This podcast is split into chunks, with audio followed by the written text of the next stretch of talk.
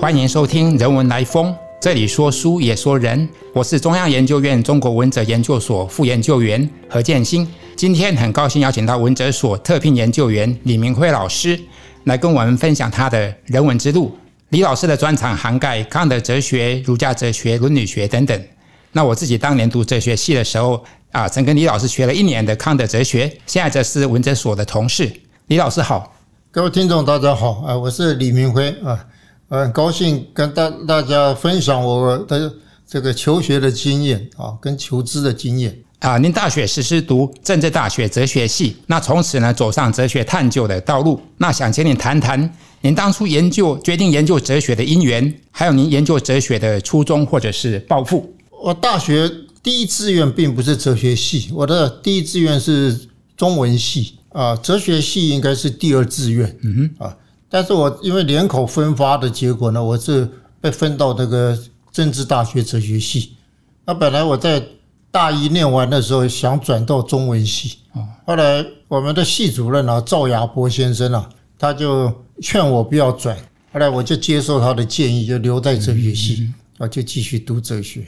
那您当初决定研究哲学有没有什么抱负理想这样子？对，其实我最早我我是我填志愿的时候，我是带着一个很大的问题去填志愿，因为我从我在中学的时候，我们接触了一些关于中国文化的课程，特别像中国文化基本教材啊，还有一些这个国文课哦，我对那个中国文化很有兴趣。但是当时呃，在我那个年代啊，基本上。还是受到那个武士反传统思想的影响，所以一般年轻人哦，基本对中国文化这个没有太大的好感。那可是我接触了这些课程以后，我就觉得，哎，中国文化其实很了不起啊！它里面有很多非常精彩的内容，为什么大家看不起？所以我就想要想要替中国文化辩护。哎，那既然要辩护，你就必须要深入了解，才有办法辩护。所以我第一志愿填中文系是因为这个动机了解。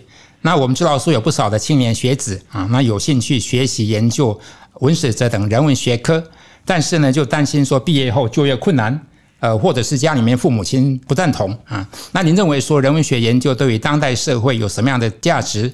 那对于这样的青年学子，您有什么样的建议？当年我这个要报考这个大学的时候，这个其实我父母啊。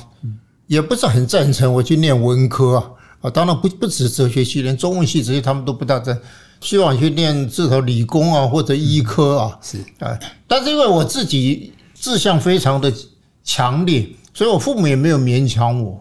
那基本上我觉得念哲学系或者念文科啊，我当年我根本没考虑这个问题，你叫我去去念医科，我根本不喜欢，呃，但我喜欢念文科。后来后来就这样。一路这样过来，也发现也也没有当初父母所所想象那么可怕。而且我们的同学里面啊，像我是正大哲学系第三届，前三届现在只剩下我一个人还在学术界，其他全部都转行。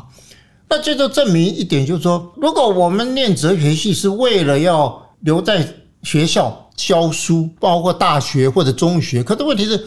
在中学并没有哲学的这个课课程啊，是对不对？比较接近的可能就是三民主义以前了啊，反正有些哲学系的学生可以教三民主义，那另外也可以去教这个国文啊，但是国文你抢不过中文系的学生嘛，所以其实出路相当的窄。如果你这样考虑说，说我将来一定要学以致用的话，大概出路非常窄。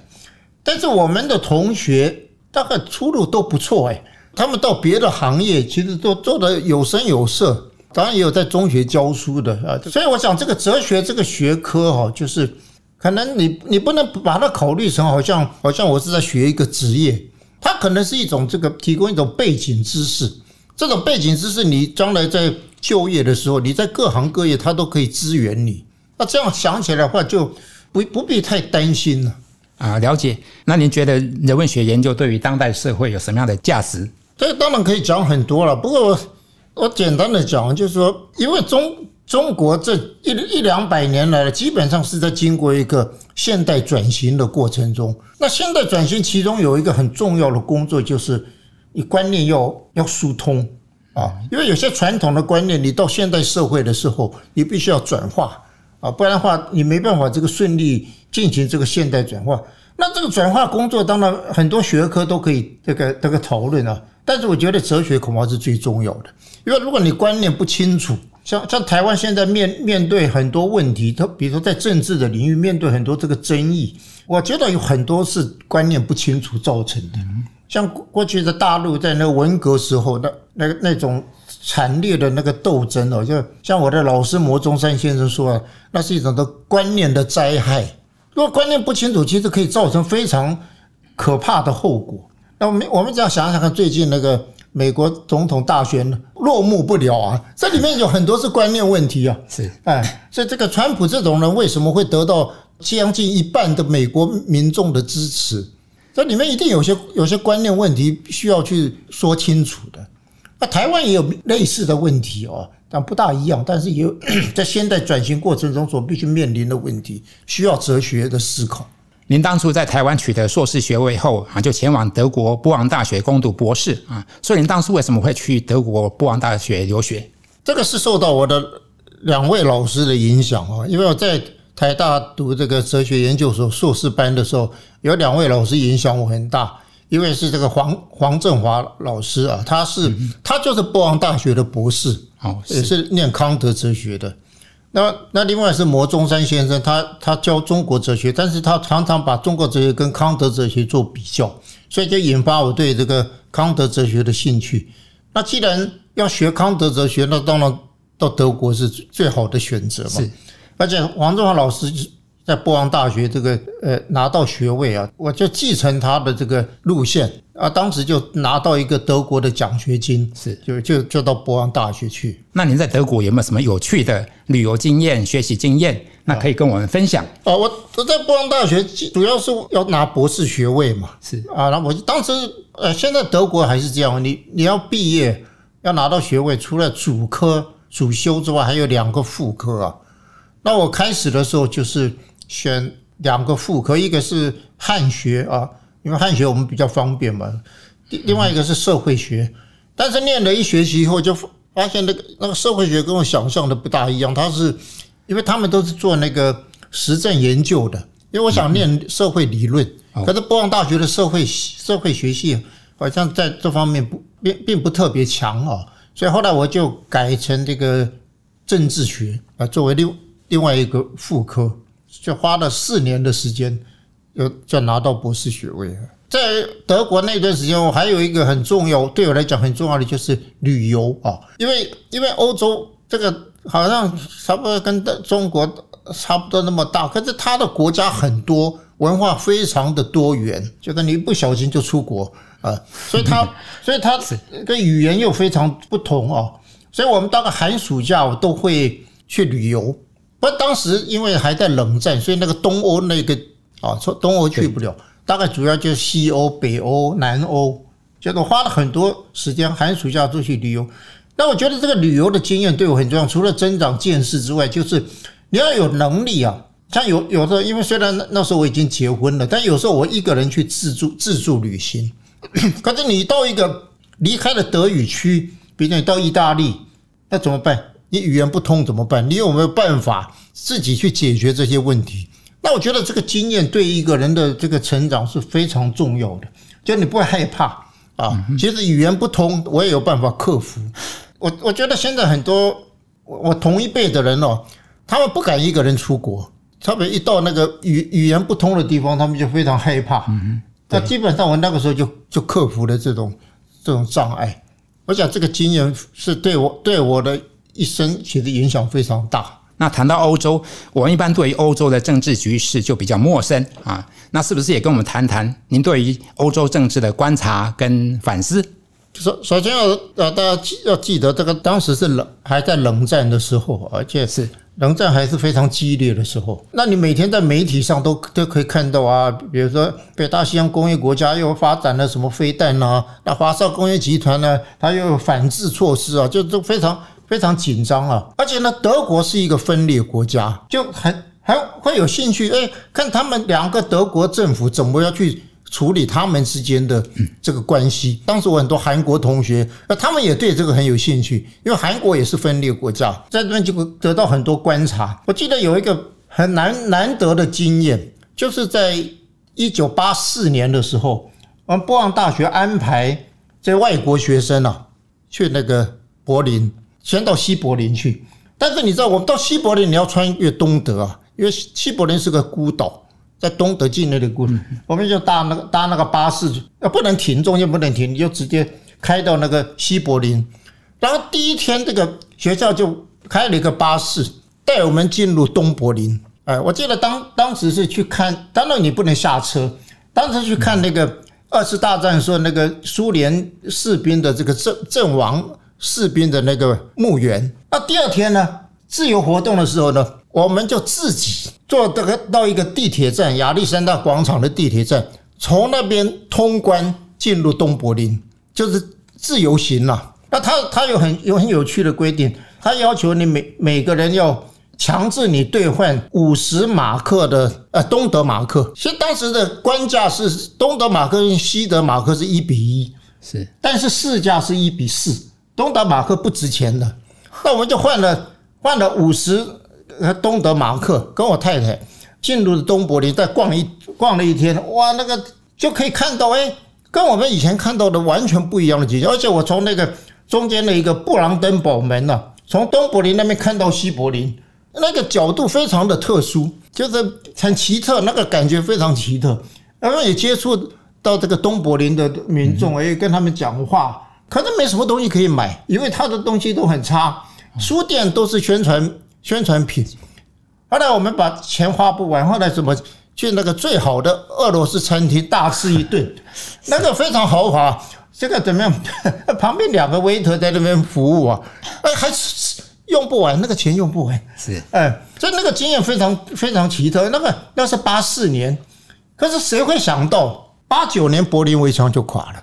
五年之后，所以这个局势变化非常快的，当时做梦都想不到。当然觉得说呀。这个这个德国分裂大概遥遥无期啊啊！所以那个那个经验对对我们以后反反过来思考台湾的跟跟大陆的问题啊啊，其实一直在影响我的这个思考。这方面的经验非常重要，而且当时我我们也大处大量接触了，因为我念那个政治学嘛，他们有一个政治教育中心，出了很多很多著作，可是他们著作非常高级，他是真正的学术著作，专家。呃，教授写的，呃，他谈各种问题，除了谈谈这个德国问题之外，他们甚至谈到欧洲统合的问题，谈到人权问题，谈到各各种各样的问题。那那些书我后来带回来不少，哎，我觉得那个很值得。当当时他们怎么去进行这个政治教育？因为德战后德国的政治教育非常彻底，他从一个一个被纳纳粹统治的一个一个民民族，完全民主化。这个是非常剧烈的一个改变啊，而且我觉得相当成功啊。基本上我们先回头看是相当成功的，那这个都可以值值得我们去借鉴的。那您对于呃后来欧盟的成立，还有英国的脱欧，你有什么样的看法？这就回到我刚才讲的这个这个德国的这个。政治教育啊，我觉得他有一点很成功的，就是我像像我有有德国同学啊，有时候跟他聊天，有一个德国同学他就他就讲啊，他说啊，我首先是个欧洲人，其次才是德国人。他们就他们的教育就强调那个欧盟统合，是而不是强调民族主义。他跟现在大陆不一样，他是中华民族的伟大复兴。啊，德国人不是很忌讳这种口号的，因为他们过去。受害嘛，是民族主义的受害受害者。而且，如果德国呃，比如西德，他如果在强调民族主义的话，他其他国家都都会很恐慌啊。但他们讲欧欧洲统合，这个教育是配合那个欧盟的成立，基本上整整整个这个当时西欧的这个教育是在欧洲欧洲统合的这个路上在在推动。所以后后后来成立欧盟其实也不奇怪，就是因为他们已经。花了非常多的这种这种有做非常多的讨论，进行这种教育工作啊，所以我觉得英英国脱欧是很不幸的事情啊。哎，当然这个欧盟，我觉得欧盟是人类现代史里面一个非常重要的一个事件，它是一个非常非常有意义的实验啊。那现在是不是成功还还言之过早啊。当然，他现在碰到一些问题，但是我觉得他也不会缩回去，可能只是说这中间会有一些冤枉路，会走一些冤枉路，而且可以给我们这个世界上其他的地区，比如说我我一直在想，为什么亚洲没办法统合？为什么欧洲可以统合？欧欧洲他们打了两次世界大战啊，那个仇恨多深啊！他的民族这么多，语言这么多，文化这么分化，那为什么两岸之间没办法统合？你不要说亚洲统合，两岸之间到现在为止还是还还是势不两立啊，对不对？还是对立的那么厉害。我觉得我我我们的智慧好像不大够，就没有去去吸收人家的经验。因为我我二十九岁那一年呢。第一次出国就是到德国去，之前我我连外岛都没去过，哎，所以，我我们基本上是一个岛民嘛，确 实。可是我我当时啊，我为什么不想去美国？不想跟跟一般人去美国？第一个，我我对美国没什么好感，我觉得我们受美国影响太大。那我去欧洲呢？我我就觉得，我们认识西方不能只是确认是美国啊，因为西方不是只限于美国。那到欧洲就有这个好处。我记得，呃，有一年美国派飞机去轰炸利比亚，当时我们在在国，当时也没有网络嘛，我们要知道台湾的消息，大概就是靠中央日报海外版。有时候同学之间会，党员的话，他们呃，那个这国民党会寄给他们。有那我不是党员，有时候就跟同学借看一看。当时台湾的媒体是一面倒的支持美国，可是我在看德国的媒体啊，是一面倒的批评美国。就认为这个美国是侵略，这个让我非常惊讶。就是跟我在台湾这个长期接受这个美国资讯啊，呃，台湾的到现在为止还是这个问题嘛？对，你长期被等于被美国的资讯所洗脑嘛？就发现为什么欧洲人的想法这么不一样啊？这就促使我去想办法去摆脱我原来原原来受教育中所形成的那种美国观点。那这个这个对我一个很重要的刺激。另外一个刺激就是。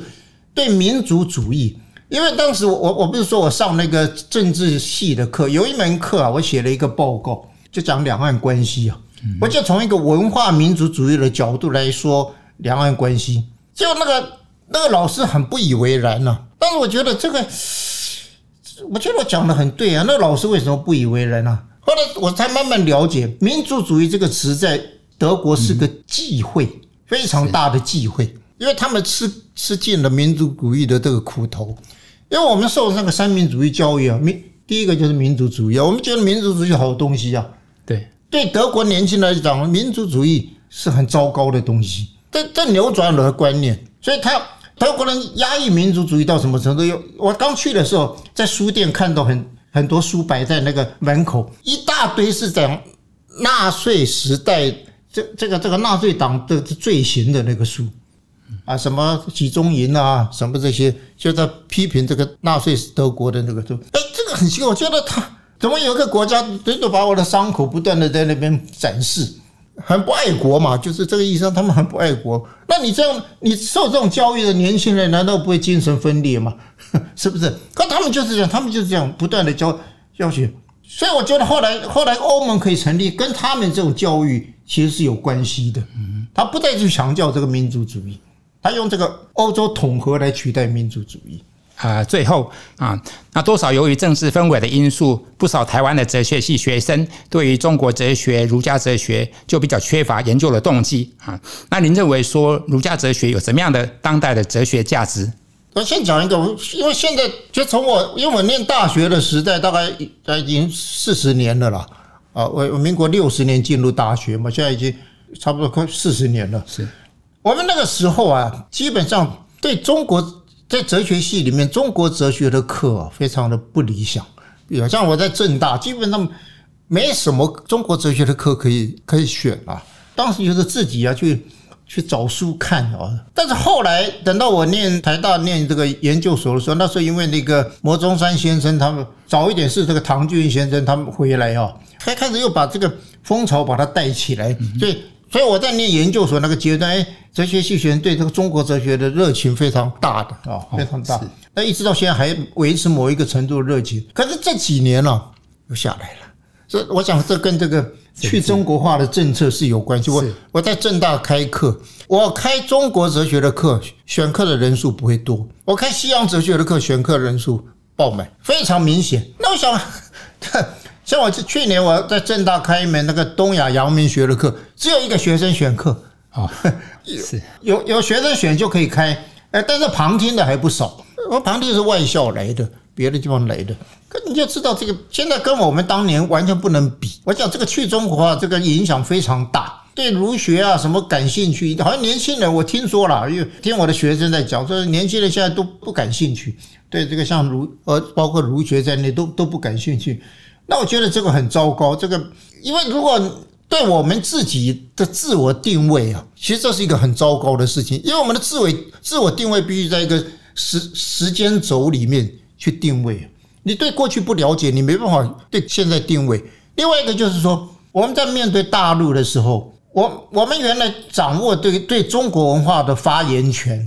九零年代我们到大陆交流的时候，我们对中中国传统文化的了解远远超出同年龄的大陆学者，因为他们文革的时候都没受教育啊，都是下放啊，啊。可是这个优势啊非常明显。可是这几年这个优势慢慢的消失了，因为大陆他们在有国学热，他们觉得要补课，因为过去太不了解中国传统，现在补课。那台湾就刚好在走下坡，所以现在那这样的话，我们以后慢慢的会丧失对这个中国文化的发言权啊，这个这个在国际上，这个非其实对台湾就台湾主体性来讲，这也非常不利的。那您觉得说有哪些跟儒家有关的前瞻性的议题或者是领域？你觉得觉得年轻学者来研究？我我就讲我我就具体的讲一个例子啊，我这个跟我跟我刚才回答的那个问题其实有点关系，就是比如说我最近写发表了一篇论文啊。就是讨论这个功德与私德的区分。那功德与私德呢，在一个在现代社会，这个区分是非常重要的，特别在一个民主社会里面，这个区分非常重要。可是，在儒家传统里面，不是没有这种区分，它也有。但是，我们怎么样把这个儒家传统这个区分呢，作为一个思想资源呢？然后在在现代社会去强调这个功德与私德这个区分，那就这样的话，这个传统跟。跟现代社会，它本身它可以连接起来。因为我现在思我们在思考现代社会的时候，我们常常要回到传统去去参考。这你你不可能凭空去去想象一个一个观念出来。那到了这个这个问题，其实最近我看到在大陆的那个山东大学有个刊物叫《文史哲》啊，他们就也辩论这个问题，因为大陆也面临这种问题。因为台台湾一直这问题都没解决，因为我们念我念中学的时候，当时有一个美国人投书啊，《中央日报》副刊，他他的笔名叫狄仁华，他就说台湾人呢有人情味而没有公德心啊。当时对那个台湾的学生刺激非常大，所以他们台大学生出来组了一个什么这个这个运动啊，说要洗刷这个这个这个污名。可是你你看这个现象到现在为止没有消失啊。台湾说有人情味没有公，就表示你的公德私德这个这个区分啊，观念还不清楚。我们现在常常还公司啊，这个这个混在一起，呃，这这个分际不清楚，这种现象还这这个转型还在进行。所以，我们从儒家传统去思考这个问题啊，其实就可以帮助我们去去去进行现代转转化。好，非常谢谢李老师跟我们分享他的学识历程，还有他对于欧洲政治、儒家哲学很有启发性的看法。呃，谢谢各位收听哦。我希望我刚才的发言呢，对各位也有所启发。呃，也欢迎呃大家有机会跟我讨论。谢谢。如果喜欢我们的分享，请您按下订阅支持。如果对节目内容有任何想法，欢迎 email 到听众信箱跟我们交流。我们下次见。